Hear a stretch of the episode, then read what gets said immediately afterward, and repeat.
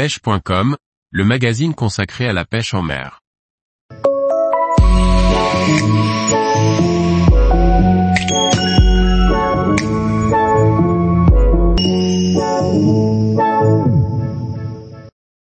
Le sparaillon ou pataclet, un petit sparidé proche des côtes. Par Laurent Duclos. Le sparaillon ou pataclet est une espèce facilement reconnaissable.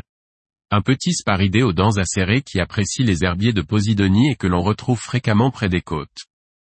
De son nom scientifique Diplosus annularis, le sparaillon possède des nageoires pelviennes jaunes et un anneau noir quasi complet autour de la queue, ce qui permet de le distinguer aisément.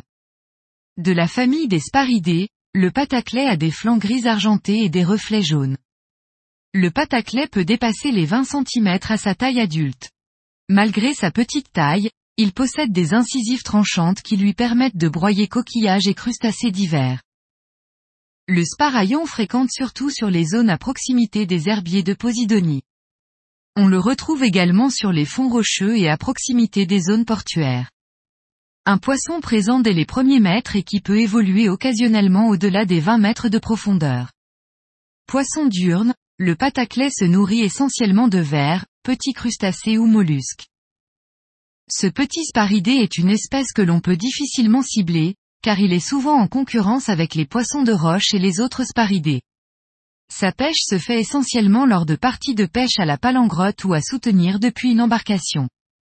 Le sparaillon peut se pêcher à l'aide de différents appâts, vers, morceaux de crevettes ou de coquillages.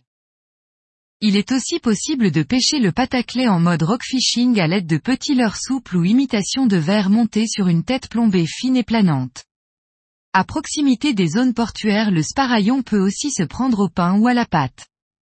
Un petit poisson opportuniste et assez vorace à pêcher du bord ou en bateau. À noter que la taille légale de capture du sparaillon ou pataclet est de 12 cm, pensez donc à relâcher les poissons juvéniles. Tous les jours, retrouvez l'actualité sur le site pêche.com. Et n'oubliez pas de laisser 5 étoiles sur votre plateforme de podcast.